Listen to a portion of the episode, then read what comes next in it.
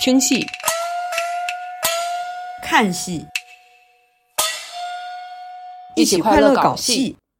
哎，能让看山开四场吗？哦哦，是哈，来来来，看山，你来。欢迎收听十一排十三座，一档由三名孤寡猛女说十三话的戏曲主题播客。我是本节目不太吉祥的吉祥物看山，我是可能稍显吉祥的导诊。我是看着看山这么不吉祥，心里又很心疼又笑出声的王玉芝。我们今天又回归到了我们比较初心的剧目对比环节，还有一个呢，就是把我们的看山给拉回来了。这都是一个很经典的古早的一个阵容。当然，今天还请到了一位，是因为我们和之前一期一起录，然后顺道，哎，他正好可以提供一些反面的看戏经历的听云老师。听云老师再次自我介绍。大家好，我是从上一期播客顺延留在这里的庭云啊。我们今天说的就是蝴蝶梦。蝴蝶梦这个故事呢，其实从我们刚开始录前几期的时候就一直有 Q 到，一直有 Q 的 Q 到。当时就想，为什么我们不做一个专题来说一说呢？哎，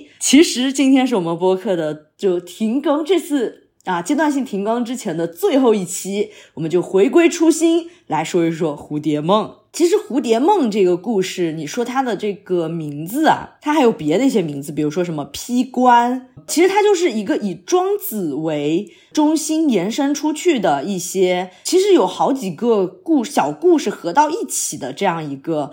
故事合集的感觉，就主要是庄子故事。庄子和他的老婆，这个既然是一个家庭伦理的一个关系呢，它中间就会延伸出非常多的这个道德啊、爱情啊，还包括一些神神怪怪、鬼魅、修仙、成道的这些乱七八糟的元素，所以它就会让人觉得很精彩。庄子大家都不陌生，就是所谓的这个庄周梦蝶的这个主角。其实庄子的故事呢，也是从。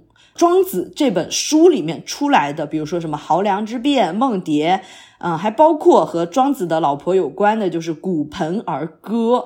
庄子的这个时期呢，他提到庄子他老婆，这时候庄子他老婆还没有名字啊，庄子他老婆就是说是庄子妻。在《庄子外篇至乐》这里面提到了庄子妻死，惠子吊之，庄子则方积聚骨盆而歌。积聚大家都很熟悉，就是那个荆轲刺秦的时候，荆轲积聚就是用用你的那个那个你的下体对着别人的那种一个轻蔑的姿势，然后他老婆死了，他人家来吊丧，他在那个地方敲敲盆唱歌，这个时候他想表达的估计就是人死了是自然运行的一个环节一个部分，生死。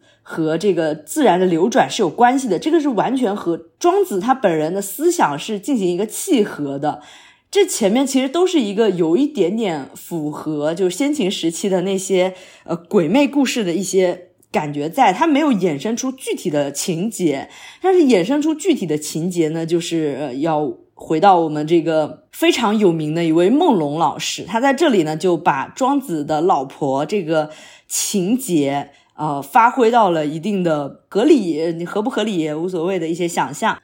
他加入了一个后期比较被大家用来说的一个情节，就是庄子在路上遇到了一个小寡妇。在那边扇坟，然后庄子就过去问他说：“为什么你要在这里扇坟？”小寡妇说：“这是我老公的坟，我老公死了。说这个坟干之前，我是不可以再嫁的。那为了让这个坟抓紧时间干，那我就赶紧删啊！我用我自己的人力让它赶紧干，这样我就可以赶紧嫁人啦。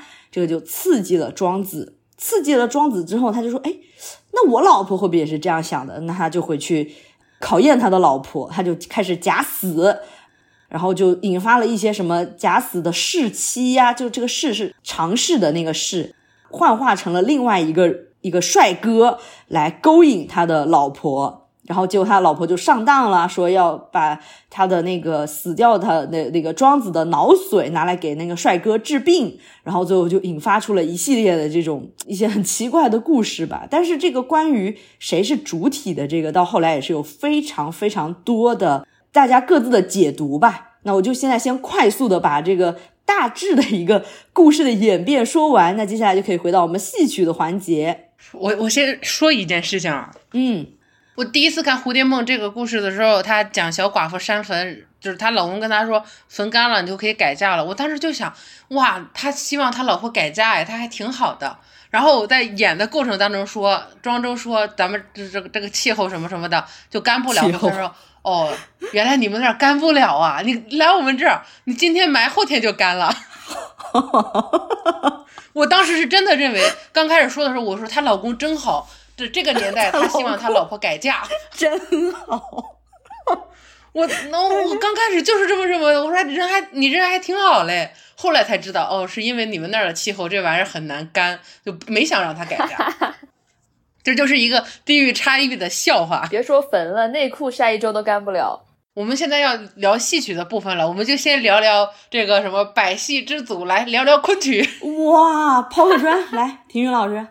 因为我是从上一场顺延下来，然后临时就是加入到呃这一期播客的录制，所以并没有做什么准备，就临时呃找了一些资料。就是我们昆曲里面演《蝴蝶梦》这个文本，其实也是有比较长的历史了。就是在《追白球》里面，它其实是有。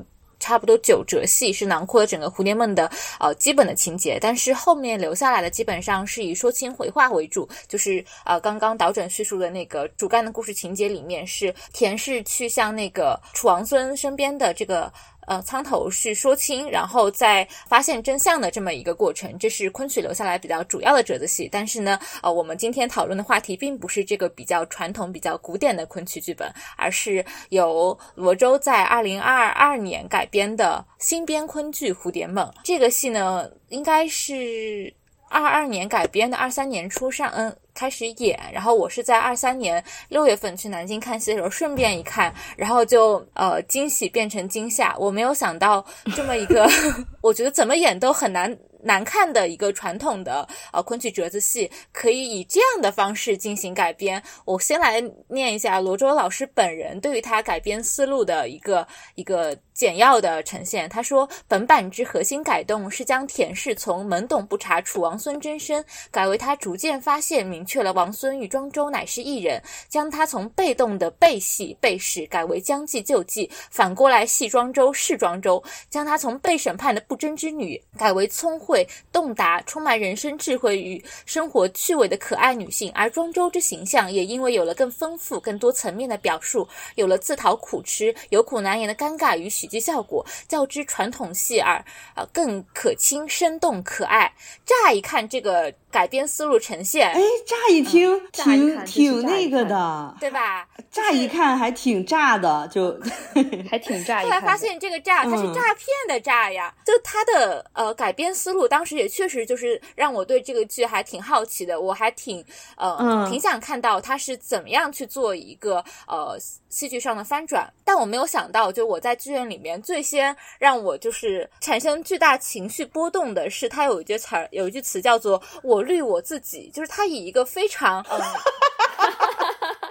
你你们你们不知道这个梗吗？知道啊，不知道。很多人都说这个戏就是我绿我自己的戏。之前我在首页看到有人是传过这个，我以为大家就是知道这这玩意儿有这么离谱，所以才力邀我来讲一下这个这个戏。就是我当我在剧院就是看到那个字幕板上显示了我绿我自己，然后大家在那哄笑鼓掌的时候，我有种非常错乱的感觉。就是我觉得故事新编是可以的，但是这是否有些太超前了呢？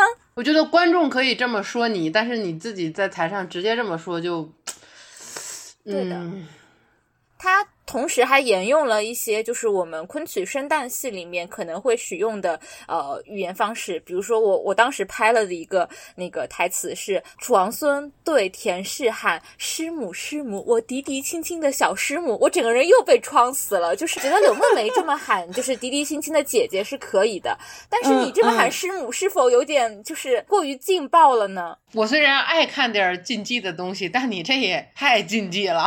是的，就是我觉得他的改编，就起码在整个故事前半部分还处于呃未揭开真相的过程中，他较之传统的说情回话，实在是有些尺度过大。这个尺度并不是指我作为一个保守的观众我受不了，我是觉得他。背离了昆曲这个剧种所应该有的那种气质吧，就是你起码不能把这样直白的语言呈现在舞台上，让观让演员直接说出来，这实在是有些。太超过了。然后回到他那个反转的部分，我觉得他的反转，我记得当天我。看完演出之后，在微博广场上看到有人用一个非常精炼的形容去形容，是呃，形容这个戏的情节反转，叫做呃小娇妻智斗大猪蹄。我觉得真是形容的非常的恰当，就是这个反转，它。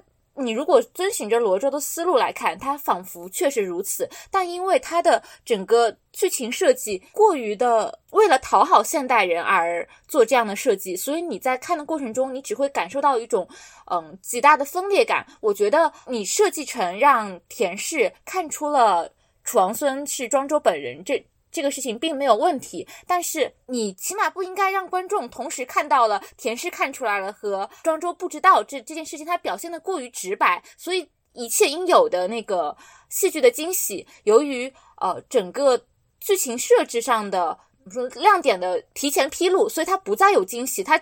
变成了一个，就是我我我有了剧本，我看你俩演的那种感觉。我不知道我这个表述的是否到位。最后他的那个结局，我我印象比较深，就是因为真的被创到了。我在剧院还拍了一下他的那个词儿，就是当他们俩发现了，都彼此都对这个事情心知肚明之后，他们居然还可以唱出“连理枝枯荣同心，鸳鸯鸟交颈推陈”，然后今夜重试。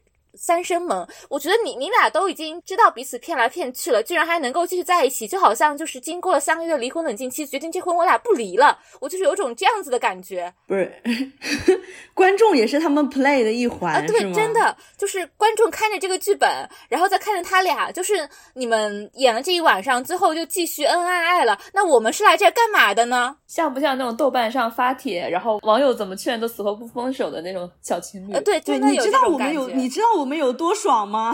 豆瓣上那人知道我们有多爽吗？也可能是为了弥补这个，就是整体剧作上的这样的一一个缺憾吧。罗周在最后加了一个神来一笔，就是他让让那个楚王孙问田氏说：“若王孙非俺化身，实有其人，男娘子待要怎样？”然后又让田氏反问他说：“若妾身不曾识破，羞愧自尽。”先生又待如何？我觉得这种就是我是他 play 一环的感觉，就是在这里被推上了一个更高的地方，我就觉得更加不是了。他这个编剧就属于我这个这篇作文的梗概，我写的非常好，但是呢，我要开始落笔把它写成一篇完整的文章了，我就开始胡编了。所以我觉得这个戏就是呃，宣传语或者是它的剧作构思上面确实给了我很大的好奇心，但在实际的呈现上面却让我觉得你怎么能够比庄周还封建呢？而且他的封建是以一个就是包裹着现代人的幽默戏谑的方式的一个壳呈现出来的。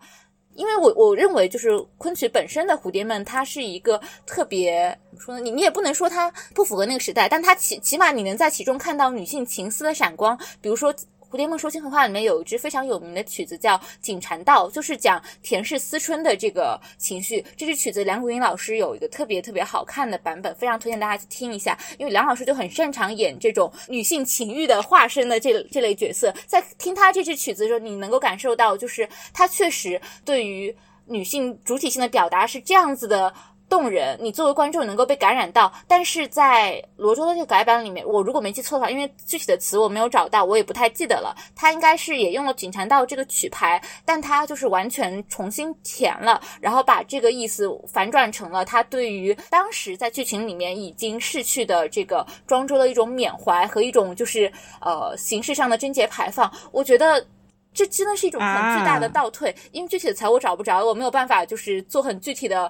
文本鉴赏跟批斗，但是大概是这么个意思吧。我觉得确实就是他把一个本身曾经很好看的折子戏延展开来，做成了一个全本之后，但他思想境界上倒退了很多很多。哎，我好像有听说他这个是有参考到越剧的。他这个故事梗概不就是不就是在写越越剧吗？跟他跟这个他这个昆曲有什么关系？我觉得我们看故事梗概应该是能看得出他有就是借鉴吴兆峰老师这个版本吧。然后呃，他的服装也挺像的。我当时第一次看到那个服装，我觉得这个跟就是蝴蝶那个红色的那身绿腰带的那个特别像。我把那个剧照发群里，好了，大家看一眼。这种我觉得又很难说，因为这版的服装设计是兰陵，我不确定蝴蝶梦那版是谁设计的，也是吗？不知道哎，不知道蝴蝶梦不知道是谁，但但你一说这个是那个谁，挺那个谁的，那就很合理，对不对？但怎么说呢？呃，就蝴蝶梦。我搜了一下他的一个百度百科，里面有一张跟中了毒一样的图。这个你你也不能说他这个这个服装有什么好值得借鉴的啊！我真的是服了。既然说到服装，我可以顺便再就是吐槽一下，这个戏首演的时候，他应该是试图用一些比较像越剧那种古装头，他没有给演员贴片子。可能大家也就刚过完年，就有有点就是过完年的那种圆润感，所以没贴片子，真的还挺难看的。后面六月份演的时候加了片子，我觉得昆曲演员还是要贴片子的，你不能离开他，修饰脸型啊！真的，你们就好好贴片子，越越剧演员给我少贴片子啊。大家还是要在自己熟悉的那个孵化大道路上面走下去。对，就做好你自己，不要乱搞这些东西。你那个脸，你看看贴起来难看死了。就在庭云老师说的时候，嗯，我就觉得，即使是有参考到。越剧的蝴蝶梦，但是越剧蝴蝶梦好的东西，它是一点儿都没有想要去继承，就是不是说要一模一样，只是说他的那个思想和他的那个想法思路，他是一点儿都不想和人家一样，这也也是一种创新吧。其实我们看到的，我们前面说的这个昆曲，它是不是也是注重于庄周试妻的这样一个情节呀？但是其实有很多其他的剧种或者是其他的版本里，有另外一个情节也是非常用于发挥的，就是批官，就是把批官，虽然它也是士气的一部分，但是把批官做成了一个怎么说呢？一个展示项目，一种适合参参赛的折子。哦，我还今天中午刚看了越剧李云霄的那个批官呢，在戏码头的时候那来参赛的。对，越剧非常适合参赛，就是在那儿往上跳、往上往下跳什么的。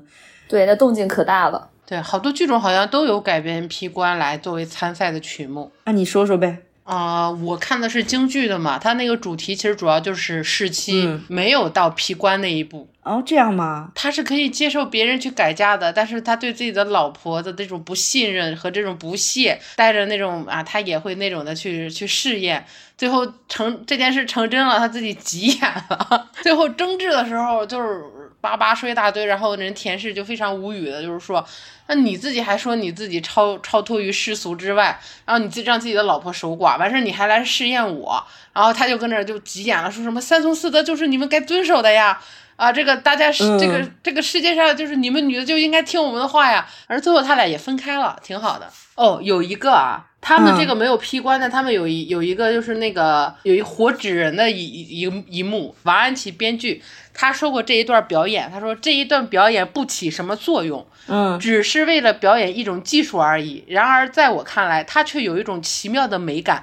一面是田氏在惦记开棺取髓，一面是庄周计较于妻子的忠贞，大家都有欲望和纠缠。而这时候活过来的傀儡无私无觉，在灵堂这种阴冷诡谲的地方扑了一只蝴蝶。多么美妙的闲笔呀！你看的是国光的版本的京剧？呃，不是，我看的是那赵群和李宝春演的很好看，真的，大家可以看这个版本。我们赵老师真的很值得，我还以为你一来就是看的是王安琪的呢。国光的没有找到特别好的，而且我我主要是想看这个丑角他来演这个大演二百五，就是活纸人这一段，所以我专门找了这个版本来看的。国光的我没有看，也没有找到我特别想看的。所以我就看了这个，演的挺好的，我挺喜欢的。说到那个说庄子超然于世外，他其实蝴蝶梦这个故事，我觉得完全就是对庄子的一种解构。从一开始的故事里面，庄子他就是一个所谓的。不是正常人，他不是一个人，他是一个仙家的一种感觉，他本身就是超脱凡世、能言善辩啊，修道、修仙求道的这样一个故事。等到我们的这个梦龙老师傅到这里呢，他就开始呢，把他就拉下神坛，变成了一个人，然后他就变成他家里面有一些鸡毛蒜皮的事情，他和他老婆进行了一些什么乱七八糟的争执，就是冯梦龙就喜欢做一些这种把那个一个。飘在空中的人，把他拉到凡尘俗世里进行一些解构的这样一个行为嘛？因为在我们后来说到的一些庄周，他都是他嘴上全都是啊，说什么仙啊道啊，然后他自己多么超脱啊，但他其实做出来的事情又是非常的封建的，这是一个很很强烈对比的一种讽刺的感觉。还有包括庄子他老婆也是，庄子他老婆一开始是没有名字的，然后后来他出现了，成为一个具体的人。然后他这个人呢，他是一个有主体性的人。呃，像越剧，虽然我们先先不提越剧，但是句句都要提一提越剧。就是越剧他的这个庄子他老婆，他其实是有一点饥渴难耐的。你从一开始你就可以感觉到他的饥渴难耐。但是他在表面上又要说，哎呀，我很尊重我的老公，我很支持他的事业什么的，很复杂。他每一个人都是很复杂的。我我想说，就是我本来想看一下秦腔的，因为我觉得陕西搞这种东西应该会很拿手。但非常遗憾，我没有找到有字幕的。然后他们的那个版本都是那种空旷的，还带着回声的，本身就听不清，就更乱了。但是我我尝试了三遍，大概每遍都看到了四十分钟左右就不行了。完全看不懂，听不懂。但我我看这四十分钟，我特别不理解啊！你不是修道的吗？为什么这个剧里这么多神呀、佛呀、菩萨也出现了啊？菩萨那段唱还挺好听的，我也不知道起什么作用，挺遗憾的。我就希望如果有看过秦腔版本的，可以跟大家分享一下这个版本跟其他的有什么不一样，它它的点是什么？你刚才不是说到那个西北那边嘛？那我们就那我就来亲自说一说你们河北吧。因为这个是正好是一个很巧的事情，是之前午夜飞行的 VC 姐姐来问我，说知不知道定州的秧歌戏？他说秧歌戏这个东西到底是属于是嗯一种剧种，还是说跟那个木偶戏一样，是各个地方它都有所传承，还是说它只是秧歌一种形式，然后发展出来的戏？然后我也搞不清楚，但是我去找了一些书来看吧，然后我们进行了一个讨论。正好我就在里面发现了你们河北定州秧歌戏里面的庄周山庄周山坟，为什么是庄周山坟啊？啊，他不会是打错了吧？庄周还能删？对，我觉得他是不是打错了？他说这个删坟的这个东西，就是长久以来都被视为呃对于女性贞洁的极端教训。但是这个故事的出处是《警世通言》，但是《警世通言》它就是我前面说的，它是一个完全是一个人的事情，就是人家里面的一些琐事，它和神灵无关。但是到了秧歌戏这里呢，就跟你刚才说的一样，观音啊也回来了，也加入了这一个教训的阵营里，而且呢，四号。我我我想起来了，他说的是观音扮作佳人，成为一切故事矛盾的直接挑起人。秧歌故事中的逻辑是，庄周因为娶了田氏而不可以升仙，于是呢，观音化作了佳人山坟来挑拨庄周，来试炼他。我觉得这个虽然很很离谱，但是很符合，就是。所谓的他们那种求仙修道的这种锻炼的感觉，我觉得你说他奇怪吧，他好像也很合理。那这个可能就是秦腔的那个版本吧，好像有这个意思。因为里面出现了四个天神还是什么，他们也是说要去试炼庄周怎么怎么样。哦，这个是冯梦龙那边也有写，他们只是说去试炼，而不是说让观音亲自来干这个事情。哎呀，所以我对于我看不懂秦香这个版本，我挺那个什么的，就是我希望能能不能有人给我出个字幕版啊？区区两个半小时，出个字幕应该不难吧？他这边的主体肯定还是庄周啦，嗯，因为目的是为了让庄周得到试炼，让他看透红尘，让他知道女女的都是。坏东西都是会变的，然后他才可以就抛弃他的妻子，然后得道升仙。我觉得大概是这样一个思路，也蛮符合，就也不是我地域黑啊，就也蛮符合这种以神道为主的这种叙事的一个出发点啊。尤其是像这个定州，有非常多涉及到嗯女神，就是他们。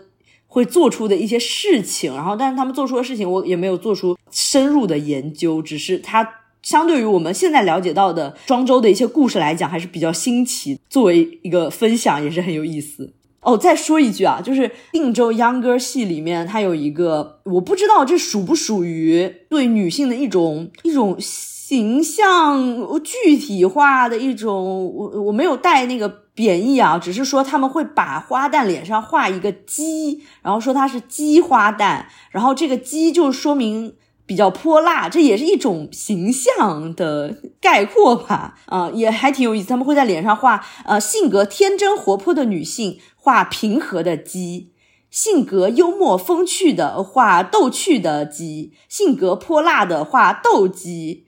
然后还有一些是性格毒辣的女性，画底角状，画蝎子，很有点有点难评，因为我不太了解就是了。很难评。还有什么别的剧种吗？我想到一个我刚刚没说但可以补充的点，嗯，说昆曲这个新编版的《蝴蝶梦》是由两个演员来分饰楚王孙跟庄周的，然后楚王孙是由施夏明演的，呃，庄周是由周星演的，所以这个故事呢，他最后放弃了楚王孙，然后重新和庄周在一起。还有一个就让我觉得不可理解的点在于，我觉得周星长得不好看，施夏明起码还是帅一点的。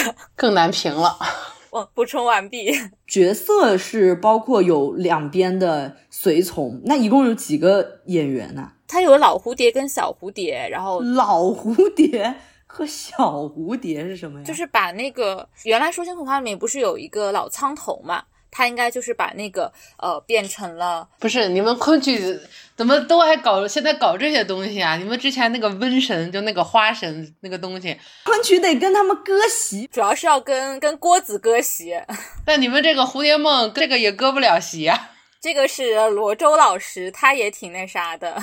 其实老蝴蝶应该是原来本来戏里面就是有的，就是那个。偏老苍头那个形象，然后这里面应该就是用小蝴蝶的这个形象来原原来的剧里面，因为我这个戏不是特别熟，我有点忘了，他是呃让他来转述王孙拒绝田氏的一个理由，然后这两个角色。就都是由小，应该是小丑扮的。然后其实行当上没有什么大变化。这个戏应该从头到尾就是五个人，呃，田氏、庄周、楚王孙，再加两个蝴蝶。然后主要是分饰这个这个设计是原来没有的。一般来说都是我们会让一个人扮嘛。我我我的点其实在于，就是我觉得周星他不好看，他就是需要带染口。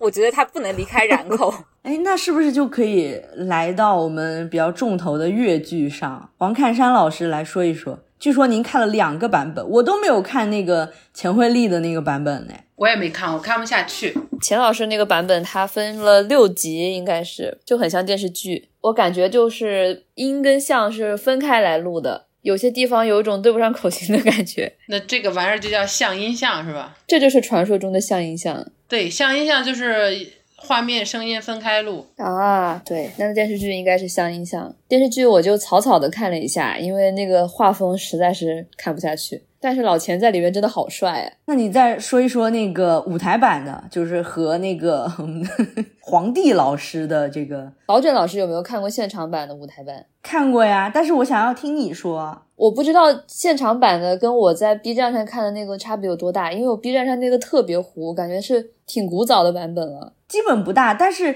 当场当时巡演的话是丁小蛙演的，就是就不是皇帝老师。我也是看的丁小蛙的。但我看的那场就是，呃，皇帝老师和那个钱惠丽都坐台下，就特别的修罗场。那场真的就还挺好笑的。前夫不是两位前夫哥看着现任和自己的老婆在台上演，在台上调情，而且台上演的还是现任跟前任的故事，就很修罗场。在台上大度特度。我看的那个 B 站的录像，右下角就写着八个大字：传统什么梦幻什么浪漫越剧。我觉得越剧这个版本啊，它不好的地方在于，它用一个很好的本子，但是它 用了比较差的服化道来演，就跟什么旧风尘似的，比旧风尘更夸张。他可能是想塑造一种缥缈的感觉，就是在仙界跟你凡跟你凡间的衣服完全不一样的感觉。我感觉对，都跟吃了云南那个菌子似的。确实是有跟吃了菌子一样的感觉，但是我们可以就是了解到一件事情，就是只要你的剧情足够好，这些东西都是可以忽略的。但当大家都在对你的衣服口诛笔伐的时候，你就要想想是不是你剧情太烂了，大家没没有心思管你演了什么，都只盯着你。哎呀，剧情这么烂，衣服还这么丑，哎呀。我不知道我们的越剧观众对于这种服化道的喜好程度有多少，但是作为一个常年看这版的选手，我感觉到非常熟悉，非常亲切。哎呀，感觉到家了，回家的感觉。回家吧，回到最初的美好。那你还是来说一说他的那个前面王玉直说，哎，他的剧情能够让我们足以让我们忽略他的这个吃了菌子之后的反应。你来说一说，你看的时候觉得他有什么亮点？王玉直老师觉得剧情的亮点在哪呢？我有点好奇。哎，我问你，你问王玉直，那我干脆不，我不直接问王玉直就好了吗？因为我只看过粤剧版嘛，我不知道跟其他版本它有什么这个东西怎么说，我也不知道。说它烂，它好像也不烂，它好像确实还蛮精彩的，但是它就是精彩出了一种非常狗血的感觉。哦，我不知道别的剧种怎么样，反正粤剧版我看的那个是在批官之前，田秀就已经知道了这个男的就是她老公。庄周回来试探她的时候，就他已经看出来了，这个就是庄周，所以他就是将计就计，就跟他去洞房了。我觉得这个是很有意思的，就是一开始田秀他心里想的还是他有句台词说要。不给他爹面子，让他找个台阶下，就他还是想引导庄周把这个事情自然而然的讲出来，但是庄周就是天塌下来有嘴顶着，他就死活嘴硬，最后就越做越大，就闹崩了。啊，对呀，你这是对呀什么？呃，越剧版就是讲了个这个事儿啊。最让我觉得有意思的就是这一段田秀的这个心理变化，我也觉得这里很精彩，我很喜欢这里。但我最喜欢的还是他结局非常，当事情都发生了之后，那个庄周的嘴还在顶天的时候，然后他就已经表明了我知道了你啊，然后他就非常云淡风轻的，没有任何情绪波动的说平聚平散，就就非常平，我非常喜欢他唱这段，对，就没有任何情绪的波澜，就就这样了啊。平剧平平散那一段唱词写的太好了，主要是他不激动，他没有歇斯底里，他他没有情绪了，已经。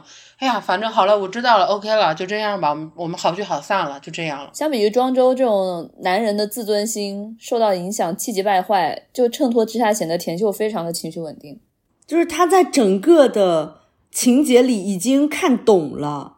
对，他说那个，我也不说你坏，也不说你不好。那我们也就到这儿了啊，就再见吧，就非常平静，我超爱他这唱这段，然后，哎呦，他穿这一身白，然后没有任何情感的说这段话，哎，他也没有什么动作，就性感的呀。对，尤其是那一句“只记原来不记仇 ”，太性感了。这个戏，越剧这个戏，它最大的，嗯，对于之前的蝴蝶梦来说，最大的特点就是它是从。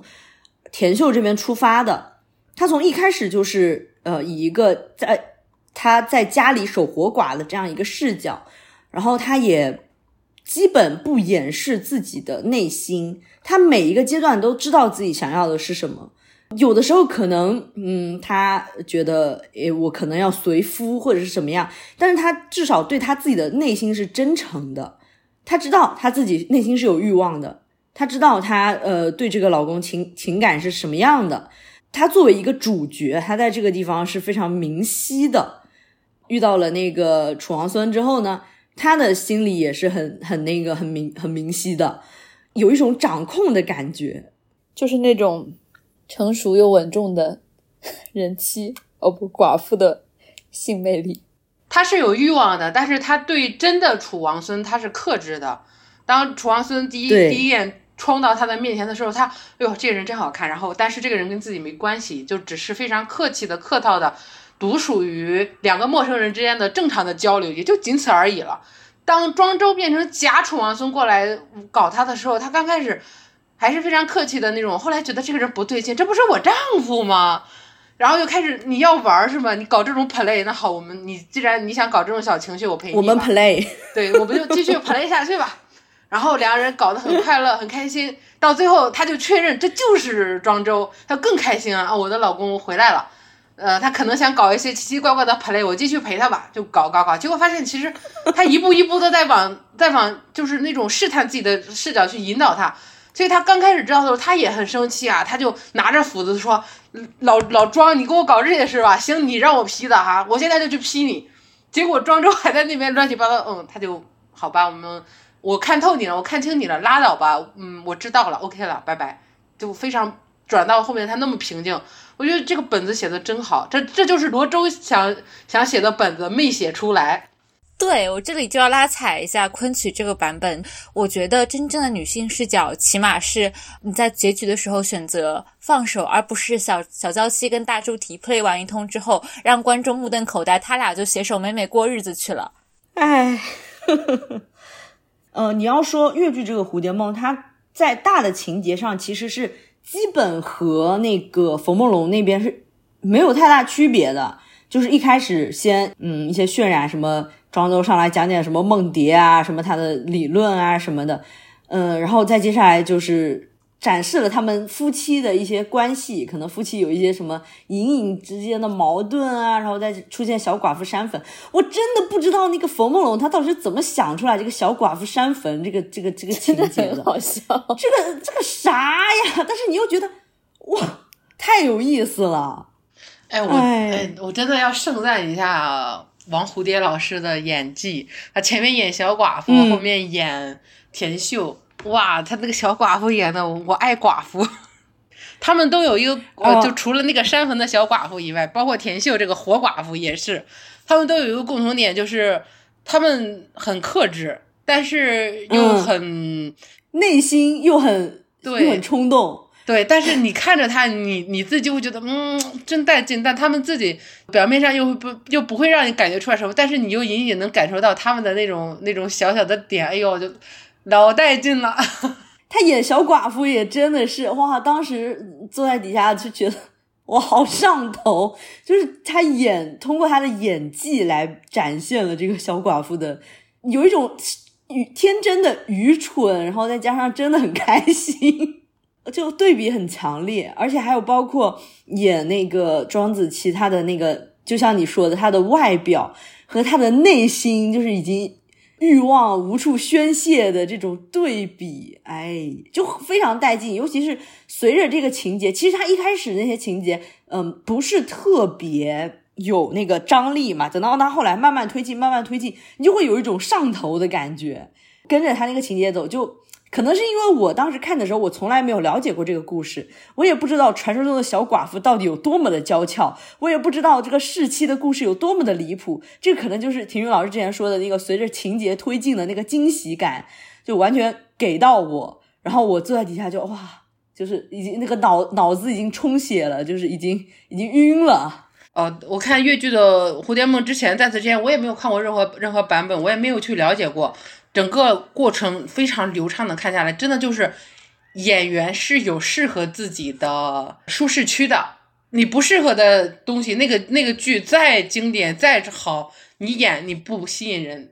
到了你的舒适区，这个是个新的本子，还在磨合期间，但让你演，你就能演出来那种吸引大家的地方，非常好，非常好看。所以强烈推荐大家可以去看一下这个视视频版本的，因为是呃客观因素啊，那个王王志平老师的状态已经回不到他当年的状态了，年龄大了，嗓子状态确实是不太稳定，而且是每况愈下的那种状态。如果能看到现场版的话，也是极好的，但是。视频版的其实已经拍的是相对比较好了，大家看视频也能感受到同样的震撼。因为现场的 王志平老师的这种不稳定的状态，他如果还演的话，我也想去看。其实疫情之前还是疫情中间间隙的时候，有想巡演过，演了那么几场，然后就因为种种原因也没有继续演下去了。呃，当时我好像是看到有某一个人看了这个现场，他觉得这个戏不好看，就是因为王志平老师的状态不够好，然后他觉得别的那些浑身只有傻力气的那个那那些人演的好看，就是因为他们有体力。我觉得那这种人，那就祝你们成功吧，你们理解那他们看什么戏曲？他们去看举重呗。杭州亚运会最适合了。啊，那那我要说啊，这个我我已经看了半个月的这个举重比赛了。男子的、女子的各个量级的比赛，举重是非常好看的，是一个非常挑战脑力的一个一个一项运动。如果喜欢看的话，真的可以去看，非常好看。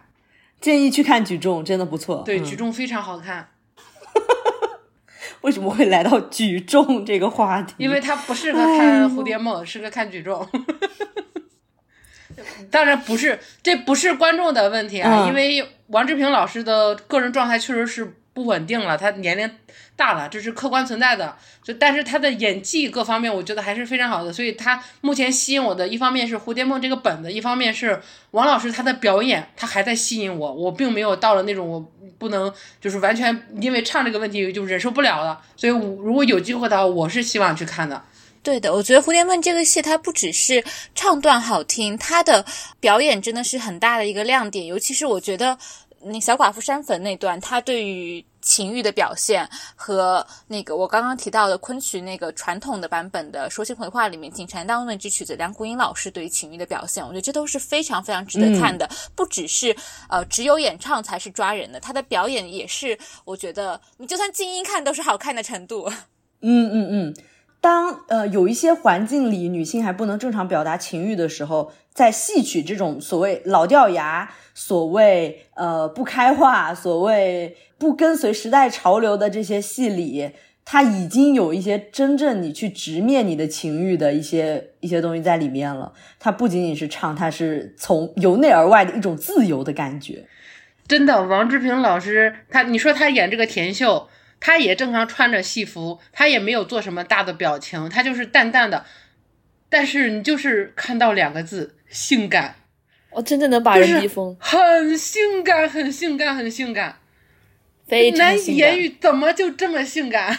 那我觉得早期戏服也挺性感，他们中间有有几场戏，就是他会用那种什么呃纱那个挂一挂，然后什么灯光一打，就是他有一种。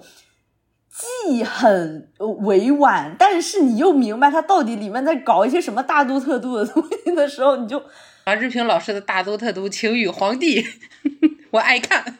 皇帝老师也，嗯嗯，皇帝老师不演了，他就有一种禁欲系的那种性魅力。我说实话，我对于王志平老师，他我第一次就是看看那个越剧的时候，我注意到他，就是因为他莫名其妙的性感的那种气质吸引到我。他自己其实我觉得他并没有表现出来什么性感，平时的话很像一名那种去参加会议的那种总女总裁、企业家。对，但就是很性感，就莫名其妙的，就是吸引我这种老色批啊，没办法。哎，我突然想到。我和庭云老师最初有一个交集，就是因为我当时在网上抽《蝴蝶梦》的那个签名场刊，庭云老师抽中了。是的，我拥有了签名场刊，因为我这种不堵门的人，这辈子不配拥有场签名场刊，但非常幸运，还是有一些缘分在的。没有想到，本来也没说要一起录这一期，结果到这突然就录上了，然后结果还是《蝴蝶梦》，真有缘。我想说，我怀疑。越剧版田秀给庄周绣的那个啥玩意儿，就是那个衣服嘛，不是绣了一沓上面绣蝴蝶的衣服吗？那个做工、那个质地，我怀疑他跟浙百梁祝的大红被单是同一个厂家定制的。别提那大红被单了，咱们这说的好好的这个艺术讨论，你非得往那个大红大红被面上去扯。看山，那就特别的亲切呀，他一把那个被面抖出来，看山是真的爱呀。真的爱，你看，你看，体育老师都看懂了，是真的爱呀。张太，张太，你过了，张太。看山现在还爱吗？他超爱的，他现在在解构，他在解构，什么解构喜报，他超爱。看山对待这百，就像是那个后世人对待对待庄子故事一样，就要不停的演，不停的改变，不停的让他拥有新的生命。没办法，因为他的艺术起源就是那儿。我觉得吧，爱过这事儿不丢人，还持续爱下去是需要一些勇气的。对，你看人家那个那个田秀都是爱过，但是我们不能在一起。那我们的看山吉祥物那也是爱过，但是我要不停的说你，哎，深爱着。那只能说自尊自重当分手。看山，看山，我劝你多再去听两遍那个田秀结尾对庄周唱的那段那段唱吧，啊，去吧。只记原来不记仇嘛。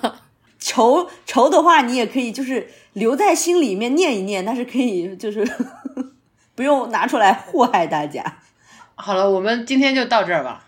哎，突然想到，因为看山不是说放庄周的唱段嘛，但是我当时看的时候，我觉得庄周的唱段都很好听。就是他有一种就是装模作样的那个台词的，但是唱腔真的都很好听。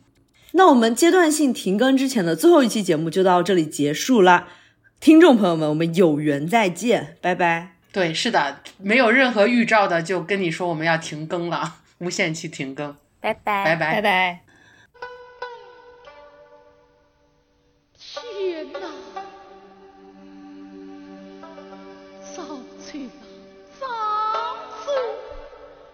你修道不成，老天还你。